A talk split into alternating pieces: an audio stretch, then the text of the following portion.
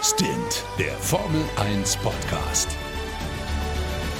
Mit Sebastian Fenske und Florian Wolzke. Ja, moin, meine Lieben, und herzlich willkommen zu Stint, dem schnellsten Formel 1 Podcast Deutschlands. Uh, und heute müssen wir wirklich schnell sein, sonst schaffen wir es nicht unter zehn Stunden dieses Rennen zu analysieren. Der große Preis von Großbritannien. Es gibt einiges zu diskutieren und wenn ich von wir spreche, dann meine ich natürlich nicht nur mich, sondern auch meinen kongenialen Kollegen aus München, den Florian. Moin, Flo. Servus, Basti. Ja, ich bin ja auch also mega hyper. Dieses Rennen war ja echt der absolute Wahnsinn. Ähm, das war so der absolute Gegensatz zu Frankreich, muss man ganz ehrlich sagen. Äh, der Oberhammer, äh, wir haben super viele Kämpfe Rad an Rad auf der Strecke gesehen. Wir hatten ein Safety Car, das uns beiden gefühlt, wir haben über WhatsApp so ein bisschen geschrieben während des Rennens, nicht so ganz reingepasst hat, äh, aber es waren wahnsinnig viele gute Manöver dabei. Ähm, ja, ich, ich weiß auch nicht, wie wir das aufbauen wollen. Ich würde sagen, wir, wir fangen direkt mit dem Start an. Oh, ähm, ganz klassisch. Du bist ja verrückt. Wir fangen ja, mit dem Start oder? an. Heute mal crazy. Wir fangen heute mal crazy mit dem Start an. ja, obwohl der Start, der war eigentlich relativ überschaubar. Also irgendwie hat man das Gefühl, Hamilton kommt nicht ganz weg. Bottas behält seine ja, Pole Position, bleibt auf der Eins. Leclerc dahinter. Ähm, Vettel hat ein bisschen gerockt. Ja. Der hat äh, wenigstens noch einen gut gemacht, aber ich glaube einfach nur, weil Gasly, die starten ist, glaube ich, nicht seins. Ne? Also irgendwie, mm, so richtig geil kommt der Junge nie weg. Und ansonsten, dahinter hat es ein bisschen gescheppert. Das fand ich übrigens schön. Ja, das war äh, bei Haas. Also, ähm, die haben es irgendwie, äh, die, die kriegen es im Moment nicht auf die Kette. Äh, Thema 1, äh, Sponsor-Drama, ähm, würde ich sagen, ähm, reden wir vielleicht später nochmal in Ruhe ein bisschen drüber. Äh, aber die zwei haben sich, sind sich mal wieder gegenseitig in die Karre gefahren und äh, das war's dann. So, das sind ja, schon wieder. Vor allem, also, es war einfach irgendwie so dumm. Das war irgendwie so eine Situation, ja. wo du denkst so, kämpft ihr gerade um irgendwas? Nee, weil ihr seid die Haasfahrer. Ihr kämpft seit drei, vier Rennen um gar nichts mehr.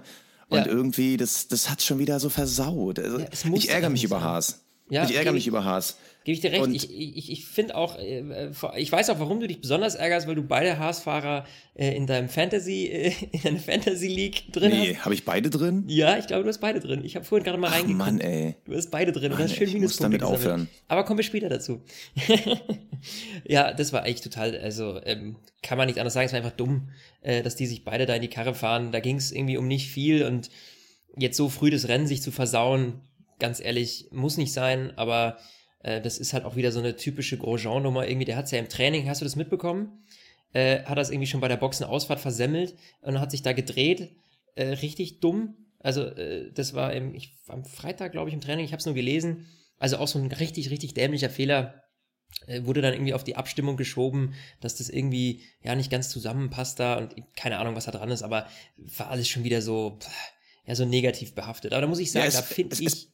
Es, ja? Es passt momentan nichts bei Haas. Deshalb lass uns das mit dem Sponsor gar nicht verschieben. Also, da war ja die Woche klar, der Sponsor, der irgendwie am Anfang des Jahres schon ziemlich dubios war, irgendwie will er dann jetzt äh, weg und sagt nö und das irgendwie über Twitter. Das ist schon irgendwie äh, ziemlich ja. geil. Ja, so, und vor allem, äh, die haben es irgendwie äh, auch dem Team nicht kommuniziert. Also Haas äh, sagt so, wir haben einen Vertrag, äh, klar, Geheimhaltung, da reden wir nicht drüber. Wir wissen noch von nichts.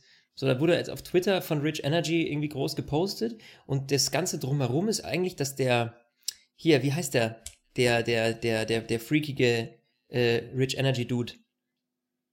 Oh, jetzt komme ich auf den Namen nicht. Es gibt es doch nicht. Oh, jetzt, jetzt, jetzt hast du mich gerade erwischt. Warte mal. Ah, wie, wie heißt der nochmal? Ja, der Typ mit dem langen Bart. Ihr wisst, äh, da haben wir schon mal drüber geredet, als er neu eingestiegen ist, der irgendwie seine Kohle früher mal mit Pornoproduktion gemacht hat und jetzt diesen äh, Rich Energy Drink, den auch nie jemand in irgendwelchen Supermärkten bislang gesehen hat äh, irgendwie macht und der hat sich irgendwie verkracht mit, ähm, mit dem Team bei Rich Energy, also mit den anderen. Äh, äh, William Story. Richtig, genau. Der hat sich dann intern irgendwie verkracht ähm, und ähm, macht jetzt also sein eigenes Ding und den wollen sie zwar eigentlich absägen und nicht mehr dabei haben, aber er hat seiner eigenen Aussage nach die Mehrheitsanteile an dem Unternehmen. Ja, keiner weiß so genau, was da irgendwie dahinter steckt, ist auf jeden Fall super dubios. Ähm, ja, und das schadet natürlich jetzt am Ende des Tages natürlich wieder dem Team, weil das ist natürlich jetzt ein Thema, das rüttelt wieder auf. Das heißt, da geht Zeit verloren, die man jetzt in, äh, in Gespräche mit dem, mit den, und in, in, ja, in die Gespräche mit den Investoren stecken muss und eben nicht, man darf nicht mehr dafür hat, irgendwie das Team richtig zu führen. Ja, und in so einer Situation bei einem sowieso schon angeschlagenen Team, ähm, ja, da passt das einfach überhaupt nicht rein und dementsprechend ist das äh, halt absolut schlecht für Haas. Dann heute die zwei Jungs, die sich da in die Karre fahren, also ist grundsätzlich einfach ähm, eine schwierige Phase, muss man ganz ehrlich sagen. Ja, und um es abzuschließen, im Endeffekt, äh, beide Fahrer sind halt genau an diesem Crash dann am Ende gescheitert. Also ähm, Magnussen war nach acht Runden raus, Grosjean äh, kurz danach. Ja. Also es hat einfach komplett das Rennen weggeworfen. Sie haben einfach zu viele Baustellen und das Ergebnis sieht man dann am Ende des Tages auf der Rennstrecke und das ist einfach ärgerlich, vor allem für mein Fantasy. Aber reden wir über die Sachen, die dann ja doch irgendwie im Sinne des Motorsports sind. Richtig. Danach war ja quasi die erste Phase dieses Rennens und die war einfach nur richtig, richtig geil. Ja. Vorne fighten die Mercedes, dahinter fighten die Red Bull und Ferraris. Das irgendwie, das, das irgendwie habe ich das Gefühl, dass die Entwicklung der Fahrzeuge im Laufe der Saison auf jeden Fall dafür geführt, dazu geführt haben, dass wir jetzt irgendwie so ein Ticken geilere Rennen erlebt haben. Also Österreich war ja schon ein Knaller ja. und äh, diesmal, also man muss ehrlich sagen, diese Red Bulls, was haben die aufgeholt? Ja, jetzt also das ist, ist der Wahnsinn. Weißt du, da stelle ich mir jetzt die Frage, weil der Abstand zwischen Ferrari und Mercedes ist ja enorm gewachsen. Ja, also Mercedes fährt ja wirklich jetzt wieder allen irgendwie äh, vorne weg. Gut, bis auf Österreich lassen wir mal hinten vor, aber äh, grundsätzlich mal ist die Frage, ist der Red Bull um so viel besser geworden oder der Ferrari um so viel schlechter? Also. Ich, ich glaube, es ist beides. beides, also, ja. Also, also grundsätzlich äh, hat man schon das Gefühl, dass die Power, die Honda jetzt mit dem letzten Upgrade gebracht hat, wirklich ja. Power ist. Es war ja schon oft so, dass man bei Honda gesagt hat, jetzt haben wir mehr Power und am Ende kam da irgendwie nur eine Luftnummer raus. Ja, Aber richtig. dieses Mal ist halt so, dass dann wirklich dann wirklich ordentlicher Bums dann auf, dem, auf der Rennstrecke dann sich wiederfindet. Und bei Ferrari, ähm, ich glaube, dass der Ferrari immer noch ein ziemlich solides Auto ist, aber da die Konkurrenz einfach größere Schritte macht, sieht man das gar nicht mehr so wirklich. Und yeah. irgendwie gibt's dann immer wieder diesen einen Punkt, der zu einer Rennstrecke dann irgendwie dann nicht zum Ferrari passt. Also in Österreich war es ja dann doch am Ende des Tages so ein bisschen die Temperatur, die Geraden waren super, aber äh, so richtig 100 Prozent war es dann nicht. Ich meine, trotzdem immerhin Zweiter geworden. Dieses Mal war es halt die Tatsache, äh, dass dann irgendwie der Asphalt nicht zum Reifen passt und am schwierigsten kam damit Ferrari klar. Und naja, andererseits, ja, was ich ja. finde, ist natürlich jetzt unabhängig von, äh, unabhängig davon, äh, von welchem Team jetzt man Fan ist oder von welchem Fahrer, bringt das grundsätzlich, egal, für den einen ist die Entwicklung negativ, für die anderen positiv, aber es bringt grundsätzlich natürlich Spannung in diese Rennen rein. Ja, ähm, auf jeden und das Fall. heißt, damit, auch wenn jetzt der eine oder andere Ferrari-Fan sagt, verdammt, ähm, äh, wir, wir fighten jetzt irgendwie nicht mehr gegen Mercedes, sondern gegen Red Bull, ähm, klar ist das natürlich negativ behaftet, aber andererseits sind das natürlich unglaublich tolle Szenen, die wir da sehen. Und ich finde, das macht es, auch wenn es ein kleiner Trost ist, aber es macht es so ein bisschen wett, das Ganze. Und ähm, da muss ich eins auch mal sagen, jetzt hier gerade Charles Leclerc, nach der, ähm, wenn man jetzt mal diese, diese Fight sich anguckt, äh, Fight Nummer eins hatten wir Mercedes, äh, wie, die, wie die zwei äh, miteinander umgegangen sind, super, bis zu der Safety-Car-Phase, die dann kam. Äh, andererseits aber auch Charles Leclerc und Max Verstappen, wie die zwei heute miteinander äh, geraced haben, ähm, das war auch absolute Oberklasse. Das war echt der absolute Wahnsinn. Also, lass uns die aber mal nicht, nicht nur zusammenfassen. Also ich finde, die Fights haben in sich einzeln schon noch ihre kleinen Highlights. Also äh, wie Valtteri gegen äh, Hamilton erst verliert, aber nicht zurücksteckt ja. und sich seinen Platz zurückholt. Und das war das unerwartet. Schon das, das war, war, für ja, mich, also ich habe nicht damit nicht reden. Genau, ich hätte gedacht so, okay, sobald Lewis da vorbei ist, gibt er auf. Dann ist, ja. äh, verliert Bottas Sekunde um Sekunde, Lewis fährt davon und genau sowas nicht, ganz im Gegenteil. Bottas holt sich den Platz zurück und es war auch sehr, sehr fair von Lewis, wie er damit umgegangen ist. Also es war nicht so, dass er jetzt auf Biegen und Brechen äh, da versucht hat, so ein bisschen so diese, das wurde auch schon bei, bei hat Rosberg selber schon bei RTL ähm, diskutiert, aber ich, ich stimme dem, pflichte dem komplett bei. Ähm, äh, zwischen Lewis und Bottas ist eine viel sympathischere Dynamik als zwischen Rosberg und Lewis damals. Also die Fairness auf der Strecke, die finde ich deutlich größer zwischen, zwischen Bottas und Lewis und es sind trotzdem extrem coole Fights. Also das, was wir zumindest heute gesehen haben.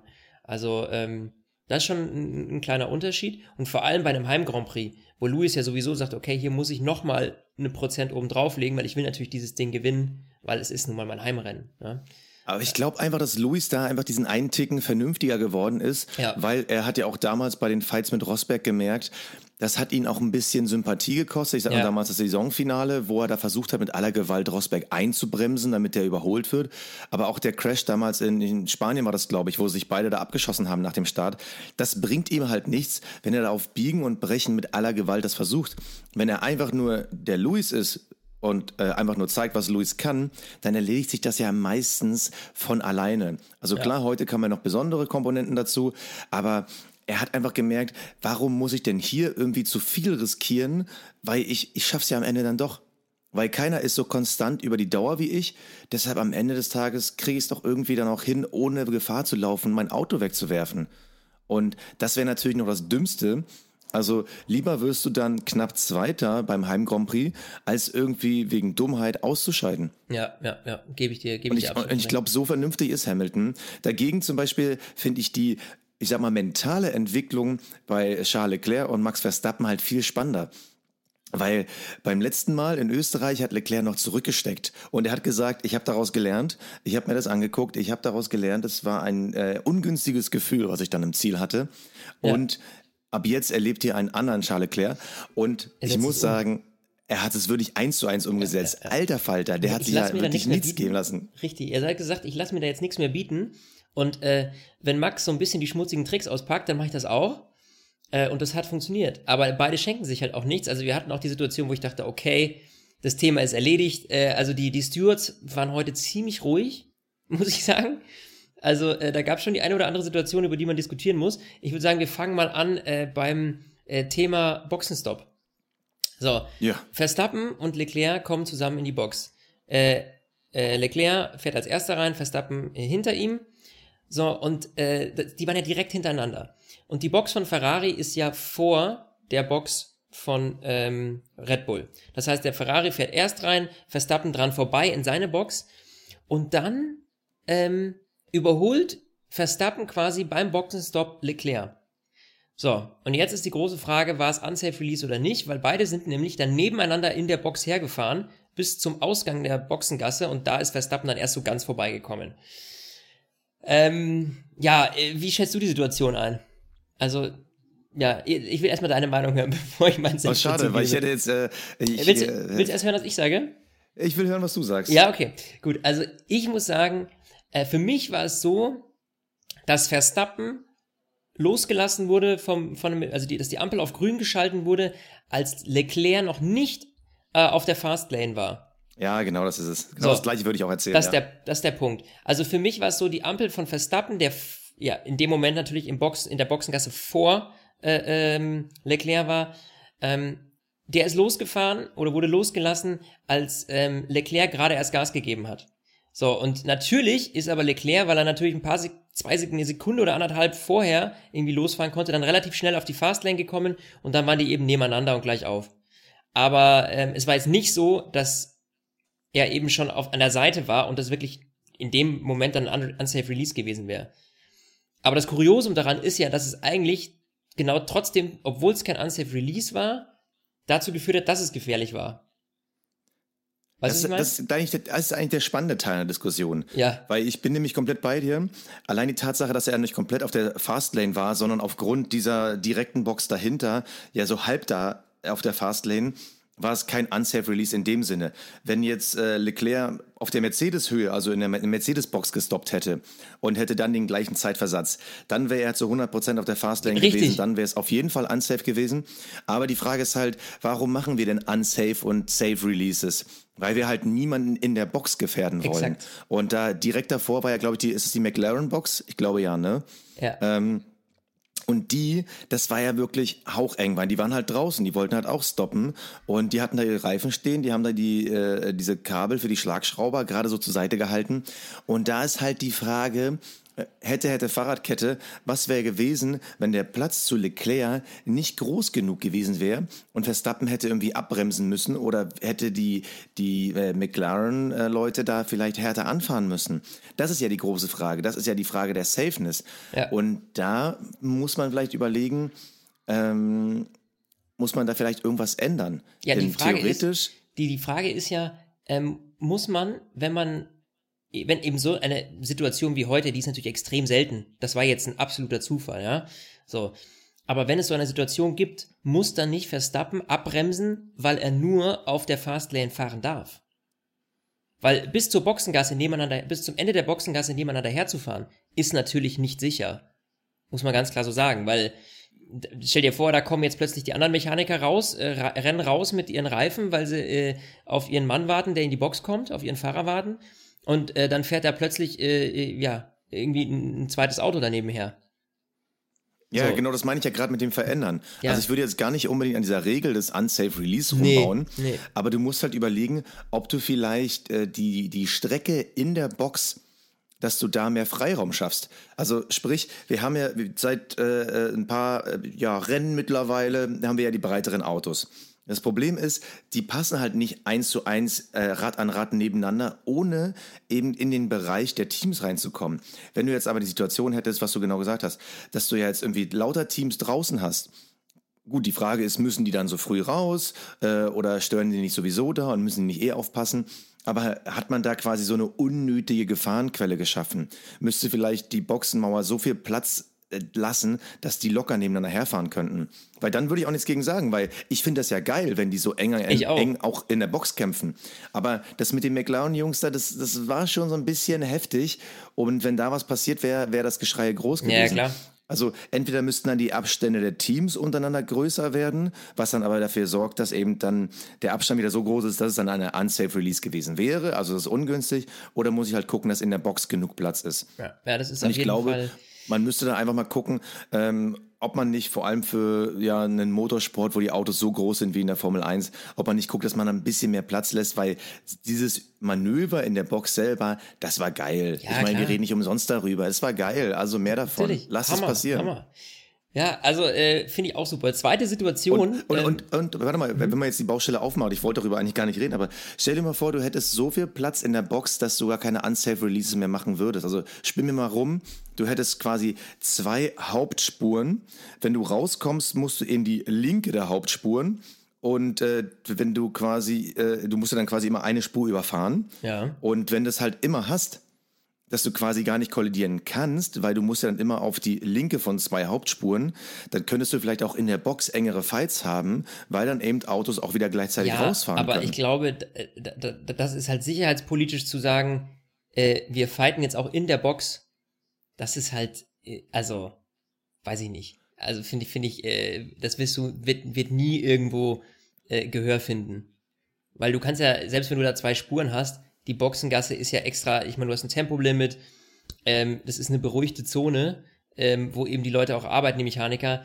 Ich sage ja nicht gegeneinander fighten, dass naja, die aber jetzt stell dir vor, kaputt geht, da- aber da- dass es da- halt eng wird. Ja, gut, das eng wird, aber immer da, wo es eng wird, da passiert eben auch mal was. Und wenn da halt so mal so ein paar Carbonteile tatsächlich abfliegen und dem einen oder anderen irgendwie Nacken, ist halt schlecht. So, Ja, okay. ähm, okay, also, okay. ah, weiß nicht, und so, so ein Carbonsplitter aus dem Flügel, der ist halt auch nicht gerade so unscharf, ja.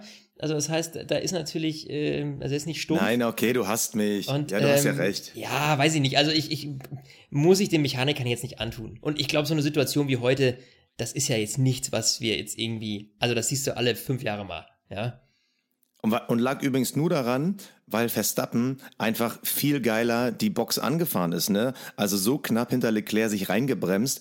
Also ganz ehrlich, Chapeau hat er gut gemacht. Das sieht man sonst eigentlich immer gerne mal von Vettel, der halt da wirklich eine seiner ganz großen Stärken hat, nämlich auf der Ja. letzten Rille in die Box sich reinfighten. Ja. Das fand ich ganz cool. Und auch super, ich glaube, es war nicht mal under Investigation, oder?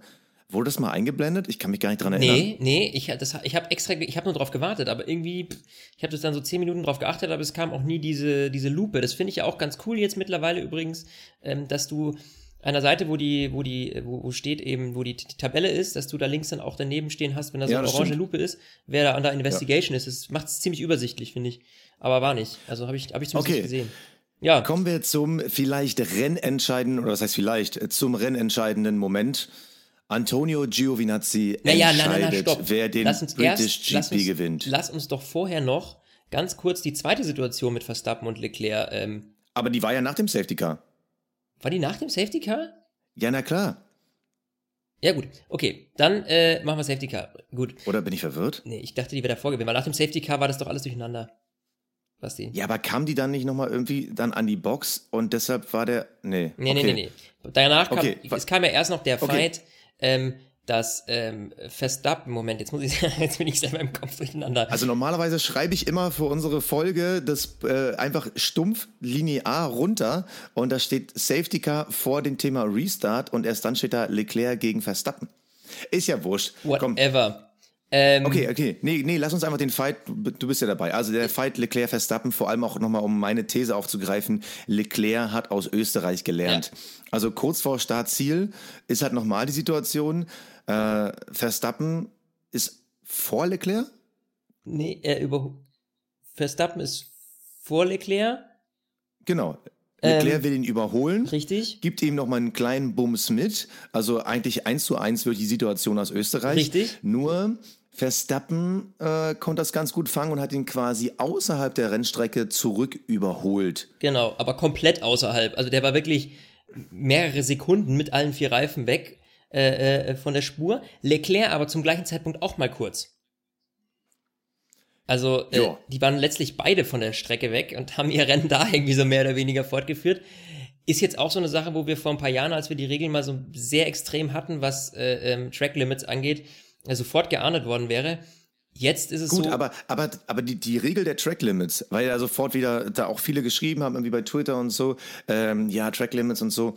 Die Regel der Track Limits ist ja zur Vorteilnahme. Das heißt, kürze ich ab oder äh, nehme ich quasi die längere Auslaufzone, um besser Ja. beschleunigen zu können für die folgende Gerade. Ja. In dem Fall ist es ja so, äh, Leclerc hat ja Verstappen rausgekickt und ist bei dem Manöver halt selber rausgegangen. Ja.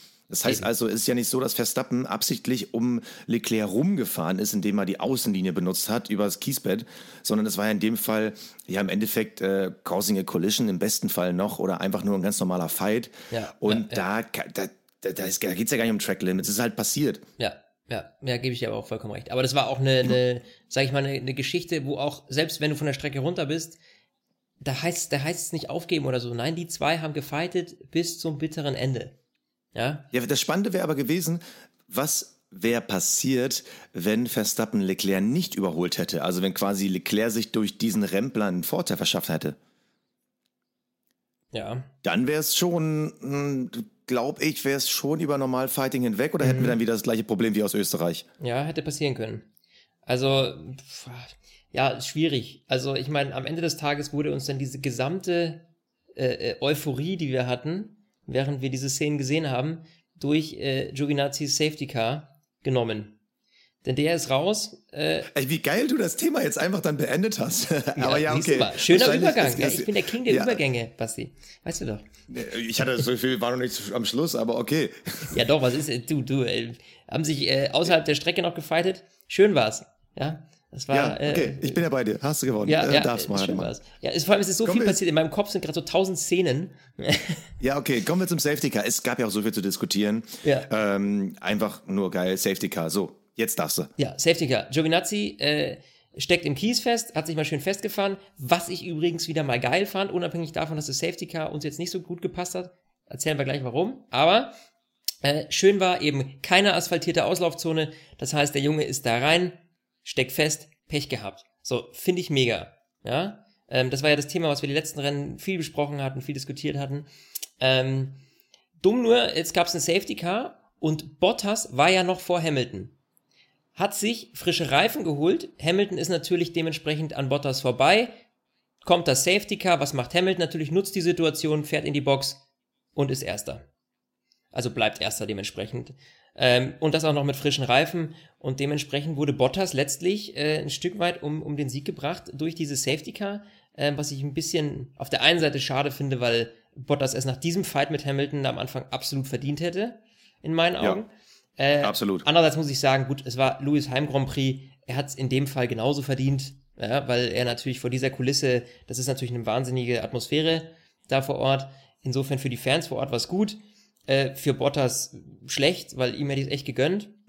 Aber ja, dadurch ist natürlich diese ganze Spannung so ein bisschen rausgebrochen, die wir auch hatten hinten mit dem Fight. Ähm, Gasly ist dann äh, vor, äh, ähm, vor Verstappen gekommen auch. Also gab ein paar Verlierer und ein paar Gewinner. Äh, aber hat so ein bisschen so, die, so ein bisschen den Druck aus dem Rennen genommen, finde ich, oder?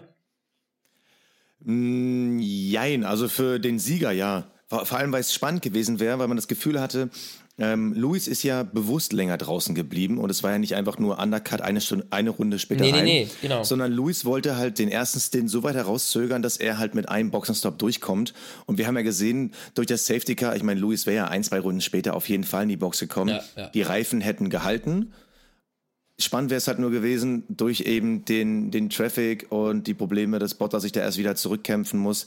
Was, was wäre passiert, wenn Bottas dann nochmal auf weichere Schlappen gegangen wäre? Und äh, ich habe in dem Moment überlegt, eigentlich beim Safety Car, ich hätte an Mercedes Stelle, hätte ich Bottas beim Safety Car reingeholt und genauso wie Lewis Hamilton auf die Harten gesetzt. Weil in dem Moment war ja eigentlich klar, dadurch, äh, dass ja noch äh, andere Fahrer dazwischen lagen, ähm, die Strategie von Bottas, die wird nicht mehr funktionieren. Und im schlimmsten Fall fährt jetzt ein Vettel durch. Und dann haben wir nicht 1, 2, sondern haben vielleicht dann nur Platz 3. Oder was vielleicht noch äh, schlimmer kommen könnte, dass wenn noch einer von hinten kommt. Also ja, ich hätte an Mercedes Stelle, obwohl die gelben, die die mittelharten, die waren ja jetzt noch nicht so alt, aber man hat da einiges riskiert, weil dadurch, dass du eben diesen dritten Stopp noch nehmen musstest, ich meine, im Endeffekt, sie waren dann ein, zwei Sekunden, äh, oder das heißt, sie, Bottas war ein, zwei Sekunden vor Leclerc wieder auf die Strecke gekommen. Mhm, aber ja, ja. Was, was wäre, wenn, ne? Ja, also, das hätte in die Hose gehen können, richtig in die Hose gehen können. Ja, und ich glaube, sie hatten zu dem Zeitpunkt auch noch genug Puffer, um sagen zu können, okay, ähm, wir gönnen uns das. Drei Runden später setzen wir halt dann Bottas auf hart. Dann nimmst du natürlich Bottas die aller, allerletzte Siegchance, aber die hat er ja faktisch zu dem Zeitpunkt nicht mehr gehabt. Weil durch das Safety Car ist natürlich auch das Fenster so klein geworden, dass mit zwei Stops wäre es halt nie möglich gewesen. Und ja, also natürlich, die Hoffnung war vielleicht irgendwo da, aber ich hätte es anders gemacht. Ja, gebe ich dir recht. Ähm, aber das hat ja dafür gesorgt, dass vor allem bei Red Bull und Ferrari nochmal einiges durcheinander gewirbelt ja, wurde. Oh, und ähm, jetzt kommen wir ein wieder ehemaliger mehrfacher Weltmeister dachte, das kriege ich hin. Hat aber nicht. Ja, hat aber nicht, richtig. Ja, es kam dann irgendwann zu dem Fight Verstappen gegen Vettel. Ähm, Verstappen war vor Vettel und ähm, er hat ihn überholt. Hat ihn überholt. Also ja, genau. richtig, genau. hat ihn überholt. So äh, Vettel hat das natürlich nicht gefallen und äh, Vettel hatte ein bisschen Überschuss, also er hatte ähm, ordentlich Dampf drauf. Ähm, Verstappen war vor ihm und äh, ja, Vettel äh, kracht ihm hinten in die Karre rein. Also das war so ein bisschen wie, äh, erinnerst du dich an die Szene ähm, Aserbaidschan im letzten Jahr? Genau daran muss ich auch denken. Mit den beiden Red Bulls, mit Ricardo gegen Verstappen. Ähnliche Situation, muss man sagen, nicht ganz so heftig, aber ja, extrem bitter einfach. Da hat sich Vettel verschätzt. Das hat er ja auch zugegeben. Er hat sich auch entschuldigt, muss man ganz ehrlicherweise sagen. Das fand ich auch sehr, sehr fair von ihm. Er hat sich bei Verstappen entschuldigt. Das war natürlich eine Situation. Er dachte, er könnte innen vorbei. Die Tür war aber eben nicht ganz so weit offen, äh, ja, wie er es letztlich dachte, weil Verstappen auch nochmal einen Ticken nach links gezuckt ist. Verstappen, äh, Vettel wollte nach rechts ausweichen, hat es nicht mehr geschafft und ist ihm hinten in die Karre gefahren. Ja, das hat natürlich viel versaut. Ähm, extrem bitter. Vor allem auch jetzt für Vettel wieder so eine Nummer ähm, auch wenn ich das jetzt nicht als tragisch empfunden habe, also ich habe das, es ist, ist halt Pech, ist dumm gelaufen, es war, war, war dämlich, hätte man vermeiden können, ja.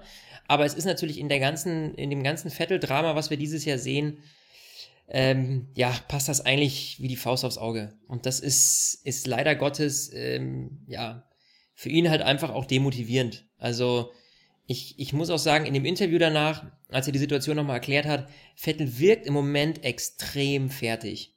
Ist dir das auch so aufgefallen? Ja, irgendwie, also man so hat das Gefühl, der Junge braucht mal so einen Restart. Der bräuchte ja. eigentlich jetzt eine Winterpause. Richtig. Äh, weil ich glaube, die Sommerpause wird nicht reichen. Ja, vor allem, was man nicht vergessen darf, er hat dadurch natürlich auch Verstappen ums Podium gebracht. Also Verstappen ist ja, ja. dann am Ende äh, als Fünfter ins Ziel gekommen und er hätte es locker. Er wäre locker Dritter gefahren und hätte natürlich dann seine Macht als momentan Dritter in der Formel 1 Fahrerwertung untermauert, weil da ist er momentan wirklich best of the, äh, wir haben kein Mercedes-Feld, ja. Und das ist natürlich echt bitter. Respekt dafür, dass da wirklich wenig an den Autos kaputt gegangen ist. Das hat mich echt brutal verwundert. Also nicht nur, dass ja alle diskutiert haben, was ist denn jetzt an Vettels Auto? Ähm, man weiß es ja nie, selbst wenn das Ding nur angerissen ist, also man sieht das nicht. Ja, ja, Die haben es ja schon mehrfach gehabt, dann, dann bricht der Flügel ab, äh, du rast einmal mit der Karre drüber und so, das, das, äh, das riskierst du nicht. Nur ungünstig, dass es eben genau bei der Boxeneinfahrt passiert ist. Ich muss ganz ehrlich sagen, ja, Vettel hat's eingestanden, alles gut, alles schön.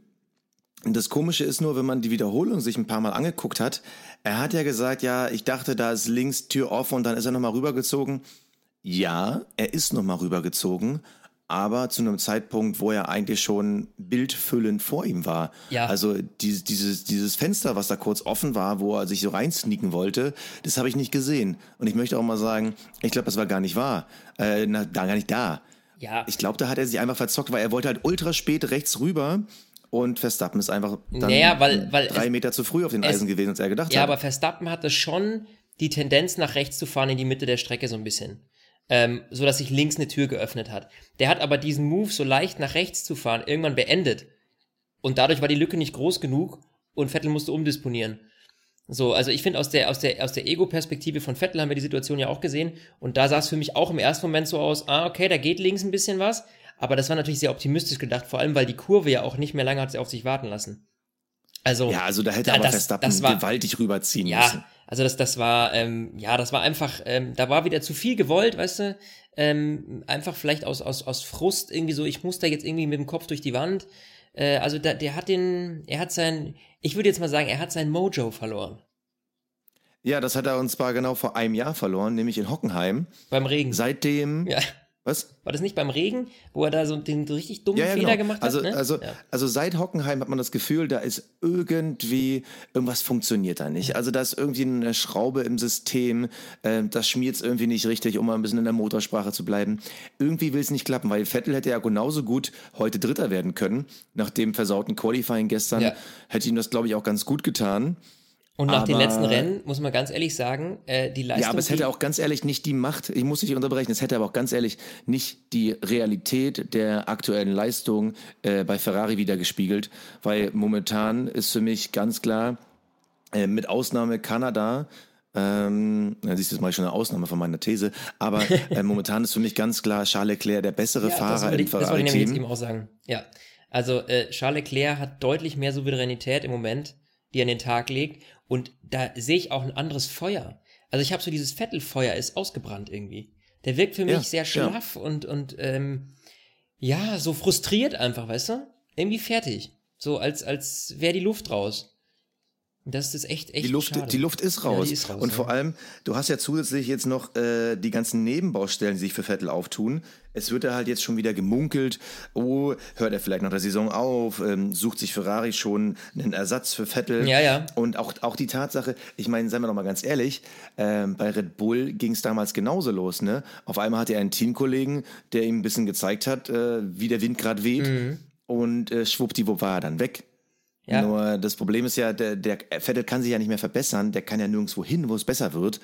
Und da bleibt halt nur Ferrari. Und ich habe das Gefühl, dass da momentan einfach die Zukunft, die Vergangenheit, die aktuelle Leistung, das spiegelt sich alles irgendwie wieder, indem wie er auftritt und wie er fährt. Und das ist irgendwie nicht gut. Nee, nee, absolut, da gebe ich dir 100% recht.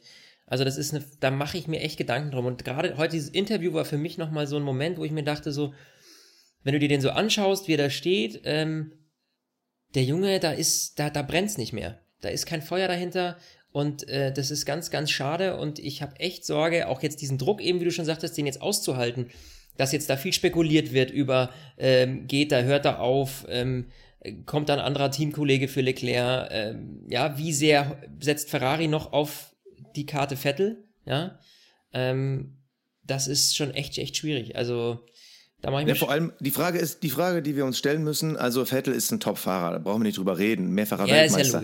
das ist wirklich ein guter. Ja. Aber wenn du Ferrari wärst, was würdest du machen?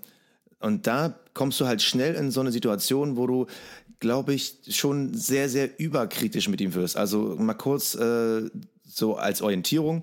Vettel ist letzte Woche 32 Jahre alt geworden. So. Ist ja noch kein übertriebenes Alter. Lewis Hamilton ist, glaube ich, ein Jahr älter.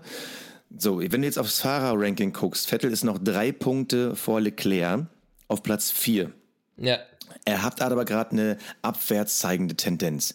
Was würdest du an Ferrari Stelle machen, wenn du das Cockpit nächstes Jahr neu besetzen könntest? Ich, ich formuliere wohl Könntest. könntest. Ja, du ja. bist in der ähnlichen Situation wie Ferrari damals mit Alonso. Du hast einen Top-Fahrer, aber irgendwie reicht's nicht. Liegt auch am Auto.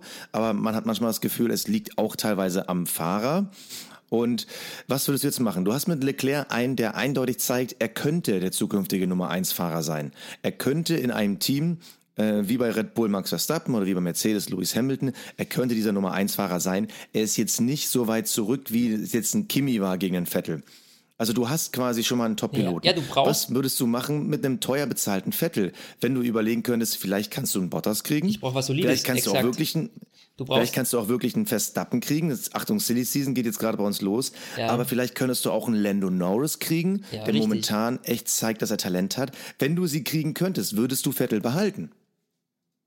Ja, das ist eine schwierige Frage. Aber je stärker, also ganz ehrlich, je stärker Leclerc wird und je solider der ist, und das haben wir jetzt bei den letzten Rennen gesehen, dass der das kann, ähm, warum äh, eine horrende Summe für Sebastian Vettel ausgeben? Also gebe ich dir recht. Exakt. Da was ist, was ist das? Du hast im Moment ähm, sind die Negativschlagzahlen, die durch Sebastian produziert werden, ähm, extrem hoch.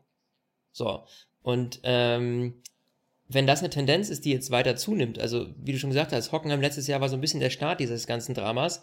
Wenn das sich jetzt nicht legt, da musst du ganz klar als Ferrari dir auch überlegen, okay, disponieren wir irgendwie um, weil du musst ja auch an die Zukunft denken, die nächsten Jahre. Einen äh, Charles Leclerc, wenn du es schaffst, dem ein gutes Auto hinzusetzen, dann wird der da bleiben, wenn der weiß, er kann damit Weltmeister werden. Ja. Klar, Den- die, geben den nicht mehr ab. Nee, den kannst du formen, ja, ähm, nach deinem Gusto. Und ähm, Sebastian, äh, auch wenn sein Herz mal für Ferrari gebrannt hat, ich glaube, im Moment ist es nicht mehr so. Äh, ist da ist zu viel passiert auch im Team. Und äh, klar, dann setzt du auf einen jungen Hüpfer als Backup, der Leclerc unterstützt.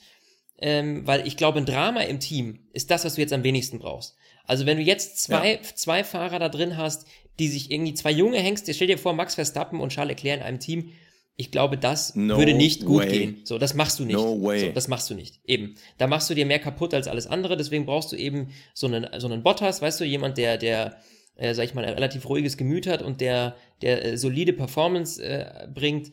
Und dementsprechend glaube ich, dass das auf jeden Fall eine Option ist. Und ich bin mir auch ganz sicher, dass die natürlich grundsätzlich immer über sowas nachdenken. Ja. Ja, das müssen sie ja auch, auch Also muss ja aus jedes der Team. unternehmerischen so, Verantwortung. Richtig, Ja. so, exakt. Aber die Frage ist halt, äh, wie, wie akut denken Sie denn gerade drüber nach? Und mein Gefühl sagt mir, ähm, das ist gar nicht so gering, wie oft die sich ja zusammensetzen und darüber mal laut nachdenken. Grundsätzlich, ich will Vettel da behalten. Ich will Ja. Vettel einmal mit einem Ferrari einen Richtig. Titel holen sehen. Richtig, ja. Und die Frage ist, wie kriegt man das jetzt noch hin? Also in dieser Saison sowieso gar nicht mehr. Lewis Hamilton hat einfach mal 100 Punkte Vorsprung auf ihn. Dass er jetzt viermal ausfällt und Vettel viermal gewinnt, ähm, das wird nicht mehr passieren. Auf gar keinen Fall. Niemals, niemals, nie in dieser Saison. Auf gar keinen Fall. Aber ähm, was bräuchte Vettel? Also und ich sag dir, genauso, ich hatte vor einem Jahr angefangen in Hockenheim, es muss in Hockenheim enden. Wenn Vettel irgendwie nochmal das Feuer dieses Jahr zurückfinden will, dann muss er in Hockenheim richtig einen Vor allem lassen. vor der Sommerpause. Der muss mit einem guten Gefühl in die Ja. Pause gehen. Wenn du jetzt mit einer Depri-Stimmung in diese Sommerpause gehst ähm, und dich da zu sehr verkopfst, dann kann der auch nicht abschalten. So, und äh, die Frage, die du jetzt gerade aufgemacht hast, ist ganz interessant, weil ich hätte jetzt immer grundsätzlich gesagt, okay, stell dem Jungen jetzt endlich mal ein Auto hin, das wirklich dominiert, das so konkurrenzfähig ist, dass es den Mercedes über die gesamte Saison hinweg Druck machen kann. Aber selbst wenn du das tust, hast du jetzt immer noch die Karte Leclerc, die du mit einberechnen musst. ja. Und selbst wenn das Auto top ist, bin ich mir nicht sicher, ob Vettel ähm, im Kampf gegen Leclerc zu 100% sich den Titel holen kann. Ja, und be bevor jetzt wieder irgendwie die, unsere Zuhörer steil gehen, ihr könnt uns ja immer eure Meinung sagen bei Instagram, bei Facebook. Aber die Frage ist ja immer noch, äh, also die, die, die Sache ist ja immer noch die, ähm, Vettel ist ja nicht allein daran schuld. Das sind halt Ja, wirklich ist ja- äußere Einflüsse, die ja kamen. Ne? Also Kanada, gut 50-50, aber das Auto hat ihm ja oftmals im Stich gelassen. Und äh, ich glaube halt, dass das Feuer gerade ein bisschen erloschen ist. Also das glauben wir ja beide. Ja. So, das heißt nicht, dass das ein schlechter Fahrer ist und so. Wie gesagt, es war auch viel Pech dabei. Aber irgendwann ist halt dieser Punkt erreicht, wo du halt dann äh, auch nicht mehr dieses Selbstbewusstsein hast, äh, zu denken, nee, heute ist das Pech mal nicht auf meiner Seite. Das Pech ist weg, das habe ich in den Keller eingesperrt, in einen kleinen Koffer, da ist noch ein Siegel drum. So, das kommt dann nicht mehr raus. Dieser Moment, der muss halt wiederkommen. Und äh, man hat halt nicht das Gefühl, dass das momentan irgendwie in greifbarer Nähe ist. Deshalb meine Hoffnung, Hockenheim, mit den Fans, mit der Stimmung, mit diesem Gefühl, nee, du bist hier der King im Ring. Ja. So, die gehören dir, die Strecke gehört dir. Wenn er da wieder diese Energie mitbringt und dann da ordentlich einen reinzimmert, er muss nicht mal gewinnen, er muss einfach nur ein geiles Rennen zeigen, wo die Leute sagen, ah, he's back. Ja, genau. Lass mal gucken, was nach der Sommerpause passiert. Dann, dann ist da noch was, dann sehe ich ihn auch nächstes Jahr noch im Auto. Aber ansonsten, schwierig. Schwierig, ja, gebe ich dir recht. Aber lass uns mal ähm, jetzt äh, das, das, das fette Thema, das mich äh, auch irgendwie so negativ emotionalisiert, Haken hinter. Ähm, was, Können wir noch mal kurz über den Crash reden, dass da wirklich so wenig kaputt gegangen ist? Alter so, ja, Falter, okay, das ist normalerweise hast du doch danach immer so ein Ja. Puzzle aus 10 Millionen Teilen. Ja, Was ist das bitte für ein Crash? Und, und übrigens, ähm, weil du das Thema Auslaufzone vorhin nochmal angesprochen hast, ne? das ist ja, Ja. mittlerweile dein Lieblingsthema. Ähm, Giovinazzi hat gezeigt, wenn du ein Auto wegwirfst und dann ungünstig aus dem Kiesbett rausfährst. Das heißt, du gibst erstmal Vollstoff und dein Auto buddelt sich ein. Nee, wir hatten bei Verstappen und bei Vettel das Ding, gut, Vettel war noch mit der Vorderachse irgendwo auf Asphalt, aber äh, man kann sich auch aus Kiesbetten wieder rauskämpfen. Wenn man das Deshalb unsere Petition, ja, unsere Petition für mehr Kiesbetten wurde da unterstrichen, Ja. weil dann hast du halt auch die Konstellation, beide werden halt ein bisschen zurückgeworfen oder in dem Fall, die fliegen halt nicht in die Wand, sondern das Kiesbett bremst die, aber das Rennen ist noch nicht vorbei. Exakt. Ja, nee, eben. Und das ist, äh, also, es sorgt einfach irgendwie auch für mehr, es ist spekt es sieht spektakulärer aus, es sorgt für mehr Action. Ey, pff, dude. Es fliegt auch was umher, weißt Richtig, du? es fliegt Dreck, ja, so schön, ja. Und du hast den Kies im Getriebe, ist halt schlecht dann, aber ähm, ja, ist einfach, es sieht einfach gut aus, so kann man nichts sagen. Ähm, was ich jetzt noch sagen muss, ähm, wen wir jetzt mal hier noch loben müssen, ist ähm, äh, zum äh, erneuten Male Lewis Hamilton, denn der hat es halt nicht nur geschafft, in seinem Heim Grand Prix Erster zu werden, gut, durch Safety Car, sondern er hat es halt einfach auch nochmal geschafft, äh, mit 32 Runden alten Schlappen sich die schnellste Rennrunde zu holen. So, Es ist so übel. Bottas hat sich nochmal zwar gebrauchte, aber immerhin rote Reifen geholt und Lewis war auf den harten. So, erklär mir einer, wie das geht, ja? Also, das ist so grandios, muss man ganz klar sagen. Der räumt einfach ab, was geht, sagt Danke, hier bin ich, ciao, ich gehe jetzt Kaffee trinken. Also, so mal eben so aus dem Ärmel geschüttelt. Äh, und das sieht Ich dachte ja sogar, dass Mercedes ihn noch reinholt Ja. und dann sagt, okay, Das sah wir ja auch holen euch beide aus. rein. Die haben sich ja zweimal Fightet noch mal vorbereitet. für die schnellste Runde. Äh, Also, nee, ich verstehe es nicht. Ich Ich, verstehe es ich nicht. Also gut, warum knicken die Roten so schnell ein? Ähm, die Fahrer, die die schnellste Runde holen wollen, kommen halt wirklich normalerweise drei, vier Runden vor Schluss. Heute waren es übrigens sechs, sieben, was sehr, sehr untypisch ist, weil normalerweise haben sie es wirklich drei Runden vor Schluss gemacht, dass du es wie im Qualifying-Modus machst. Äh, eine rein, eine raus, eine schnelle, zack, Ende fertig. Äh, diesmal war es wirklich so früh, dass, glaube ich, Mercedes wirklich überlegt hat, Hamilton das zu gönnen. Und dann macht es einfach mit den alten Ja. Schlappen. Und, und die Diskussion, die war auch bei Twitter direkt so, ja, was ist denn da los? Was soll, was soll denn das? Äh, könnt ihr mal bitte äh, die roten Reifen als äh, den Cockpit-Klaus nominieren? Naja, das Ding ist halt bei den roten Reifen, die fahren halt wirklich Qualifying in dem Moment. Ja. Und dann hast du da wirklich nur für eine Runde Dampf dahinter. Das Schwierige sind nicht die roten Reifen, sondern was macht dieser Lewis Hamilton aus diesen 100 Jahre alten, die schon Bart haben, weißen alten Reifen? Das ist einfach unglaublich. Ja, ist grandios. Ja, gebe ich dir recht. Also das war einfach ähm, absolut wahnsinnig cool zu sehen und ähm, Und damit hat er auch meinen Respekt des Rennens gewonnen. Sonst hätte ich gesagt, ja, äh, den Sieg so halb geschenkt bekommen, aber mit den alten Reifen dann nochmal die schnellste Runde zu fahren, sorry, das geht nicht. ja, es ist einfach, es ist einfach grandios. Ich, ja. ich muss mir mal die Stats angucken zur schnellsten Runde, weil ich weiß gar nicht den Vergleich. Also Lewis Hamilton ist gefahren eine 1,27,36 und Bottas eine 1,27,4. Also knapp vier Hundertstel ist natürlich nicht viel. Ja. Aber Bottas in Runde 47, Hamilton 52. Vielleicht haben sie Bottas wirklich zu früh schon reingeholt. Oder einfach Ja. Lewis so viel Puffer gelassen, dass er aber es nicht gebraucht hat. Und jetzt mal im Vergleich zum Rest des Feldes, und das ist halt natürlich desaströs, ne? Ähm, Sebastian Vettel ist die drittschnellste Runde gefahren äh, in der 46. Das heißt auch schon auf alten, harten. Mhm. Und die war einfach mal eineinhalb Sekunden langsamer als das, was Lewis Hamilton in der letzten Runde gemacht hat. Und das ist nicht nur Tank. Ja, nee, Das ist halt- klar, nicht. äh, Das ist halt ist- eine Welt. Ja, ja. Aber da siehst du halt wieder, wie, wie extrem der Mercedes halt einfach performt, wenn die, wenn die, die Umstände stimmen und, und, und wenn du den, den, den Motor aufdrehen kannst, ja. Ich gehe mal davon aus, dass er in dem Moment natürlich auch voll, volle Pulle äh, aufdrehen durfte. Klar. Äh, Selbst dementsprechend. wenn sie ihm verboten hätten, hätte er das gemacht. Ja, wahrscheinlich. Es wäre wahrscheinlich egal gewesen. Ja, ähm, also grandioses Rennen. Ihr seht, wir sind auch ein bisschen durcheinander im Kopf, weil wir so viele Themen irgendwie im, im, im Kopf hatten. Aber ähm, unglaublich gut. Äh, Wir können noch ein paar, ein paar ein paar Kleinigkeiten können wir einfach rausballern, ja? Ja, einfach nur so ein bisschen. Ähm, was ich auf jeden Fall so halbwegs lobend erwähnen möchte, ähm, jetzt muss ich nochmal auf die Race Results gehen. Und zwar McLaren weiterhin in einer super Form. Carlos Sainz heute Platz 6. Ähm, ich bin, hab, bin mir gar nicht sicher, was da bei Norris wirklich das Problem war. War es beim Ja. Safety Car irgendwie was, dass er da ungünstig reinkam? Ich weiß es nicht, aber die Renaults, die Form zeigt weiterhin nach oben. Das finde ich persönlich sehr gut. Hülkenberg, das war nicht ganz sein Rennwochenende, obwohl er hatte auch einen Crash. Ähm, da ist ihm noch einer in die Seite gefahren. Wer war denn das nochmal? Ja, das war Einer von den ganz- pinken Jungs. Ganz, ganz am Anfang. Da ist aber einer ihm, äh, einer hat sich einen Flügel an ihm abgefahren. Da konnte er nichts dafür. Ja, ja. Aber ich weiß jetzt nicht ich weiß mehr, nur wer das, nicht, wer war. es Das war. Nee, war das? Das war Perez. Perez, Perez war war das, ja, das kann sein. Ja, ja, ja. Genau. Hat, hat Hülkenberg ein bisschen zurückgeworfen, weil der in dem, äh, zu dem Zeitpunkt eigentlich mit Ricciardo gekämpft hat. Das heißt also, Platz 7 oder Platz 8 wäre drin gewesen. Bisschen Pech gehabt, trotzdem noch Platz 10 in der letzten Runde hat er sich noch den Punkt geholt. Ähm, Ricciardo auf Platz 7. Wirklich, Renault zeigt nach oben. Auch bei Alpha wieder so ein bisschen, bisschen zurück. Kimi ist Platz 8 gefahren. Wir wissen ja, dass sein Teamkollege äh, lieber anders in die Öffentlichkeit kommen wollte. Kwiat mit dem Toro Rosso Platz 9. Also auch die kommen mit dem Honda-Motor super klar, schaffen es irgendwie immer wieder vorne reinzustechen.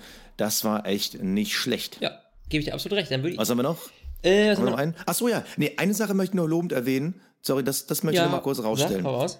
So, ich weiß, ich rede heute wieder viel, weil es auch so viel zu reden gibt, aber das Endergebnis auf dem Tableau, wenn wir da nochmal drauf gucken, äh, Hamilton 1, Bottas 2, Leclerc 3, dann aber Platz 4, Pierre Gasly, ich glaube, bestes Ergebnis im Red Bull, Platz 5, Max Verstappen. Fünf Sekunden Unterschied. Max Verstappen ist meilenweit vorne in der Fahrerweltmeisterschaft vor Gasly. Ja. Red Bull sah es aber nicht als notwendig an, da nochmal einen Fahrertausch zu machen. Finde ich natürlich auf mehreren Ebenen richtig, Ja, weil auch. Verstappen braucht er jetzt ein, zwei Punkte mehr. So, eben, what? und dann gönn, gönn Gasly mal diesen, weißt du, das ist ja auch eine Sache, der Gasly äh, hat ja überhaupt nicht funktioniert bis dato. Muss Ja. man ja ganz klar mal so sagen. Und ich glaube, da hat, das hat auch vielleicht auch ein bisschen was, weißt du, dass es eben für ihn auch jetzt mal wichtig ist, irgendwie eine gute Platzierung zu haben, mal vor dem Ja. Teamkollegen zu landen, auch wenn das äh, jetzt alles mit dem Crash zu tun hatte und Safety Car und ähm, das natürlich jetzt nicht auf der Strecke fair erkämpft war, aber einfach für die Emotionalität, für sich selber, für, die, für Selbstbewusstsein war das für Gasly, glaube ich, mal nicht schlecht.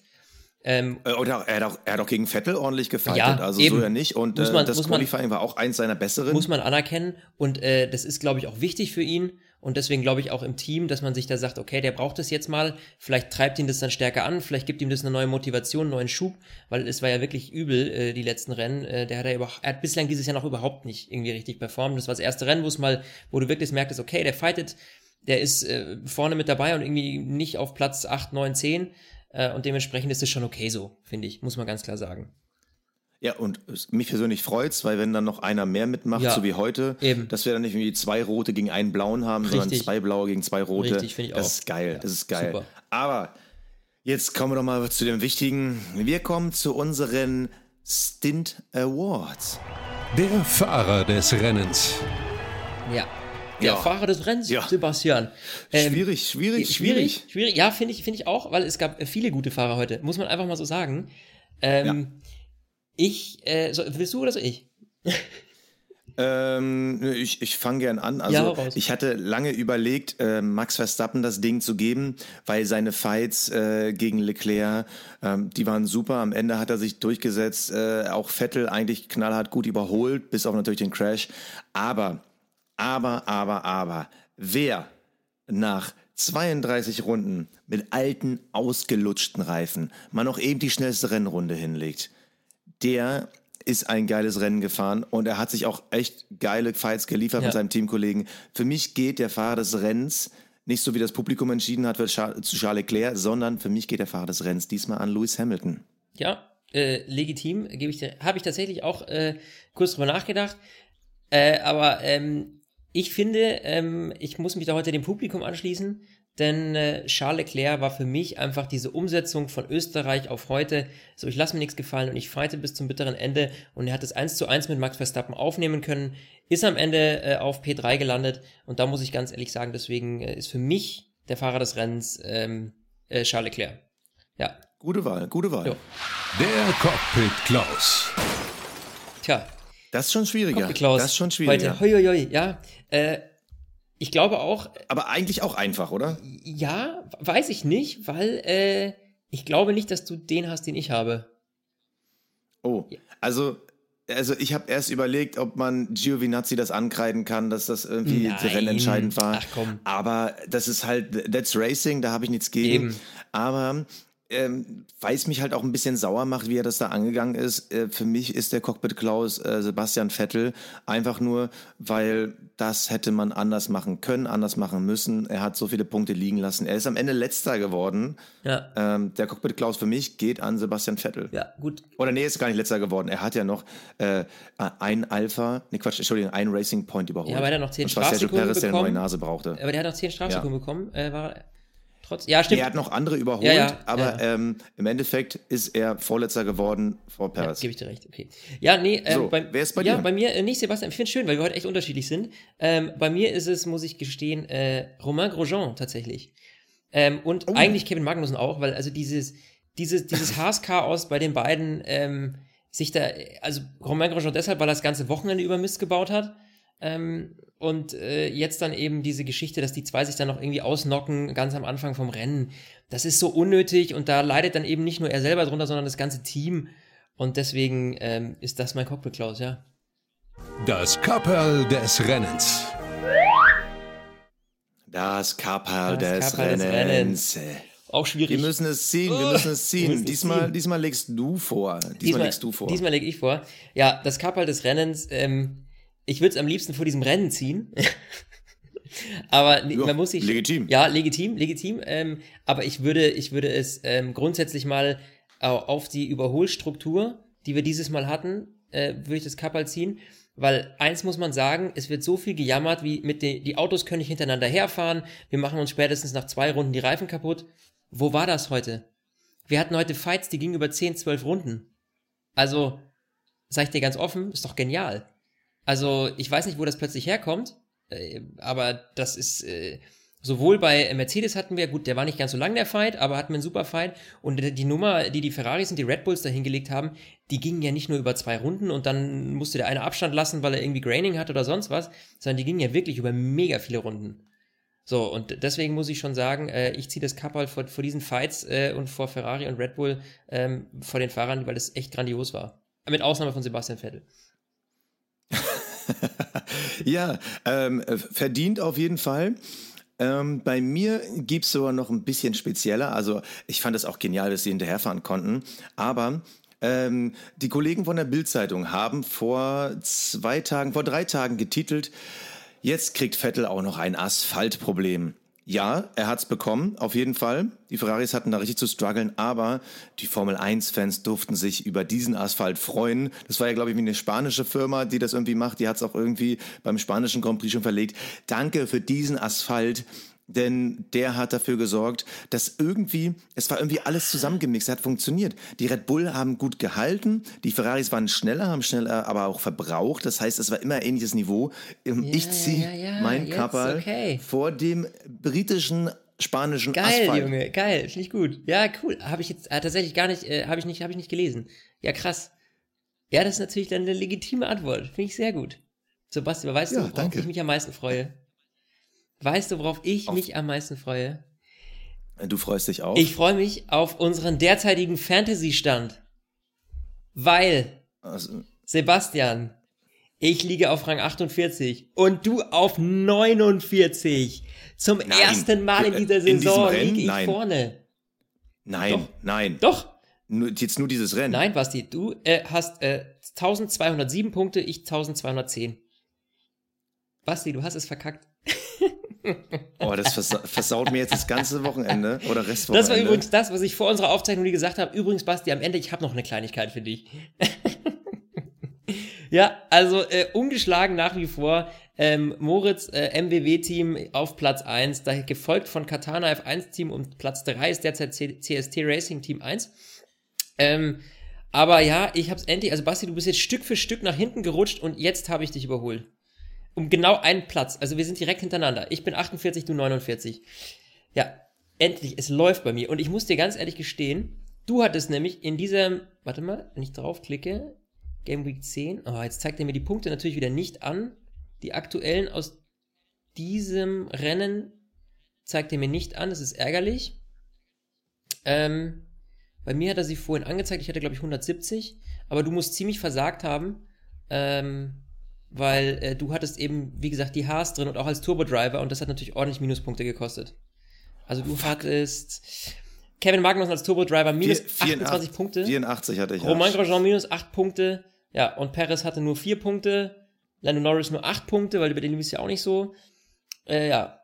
Du hast nur Ja, weißt du warum? Weil ich seit Wochen erzähle, ich stell mal um und dann vergesse ich immer Wie, nachdem du hast aufgezeichnet mittlerweile, hast du deine. Wildcard noch Ich nicht gezogen? Nee, ich ziehe die heute Nacht. Heute Nacht. Ich habe Nachtschicht diese Ja, Woche. Ich habe heute Nacht ein bisschen Zeit. Ja. Das ist jetzt vorbei. Schluss aus Ja. Ende. Ich lasse mir doch dich von dir nicht abziehen. Seit ey. ich Nico, So, seit ich Nico Hülkenberg nicht mehr als Turbodriver habe, läuft's bei mir. Ich sag vielen, vielen Dank, äh, Basti, war wieder schön, war ein geiles Rennen und äh, freue mich. Ich kann nur allen sagen, alle, die gerne ein bisschen mitfighten und mitbeefen wollen, kommt noch in unsere Ja. Fantasy-Gruppe. Gruppe. Äh, Wir sind aktuell bei 155 Leuten. Es ist einfach brutal heftig. Ähm, und dann erlebt ihr das größte Comeback der Formel 1-Geschichte, nämlich wie ich äh, Florian bis zum Ende der Saison noch abziehe. So, danke, wir hören uns in Hockenheim. Ciao. Stint, der Formel 1 Podcast. Mit Sebastian Fenske und Florian Wolzke.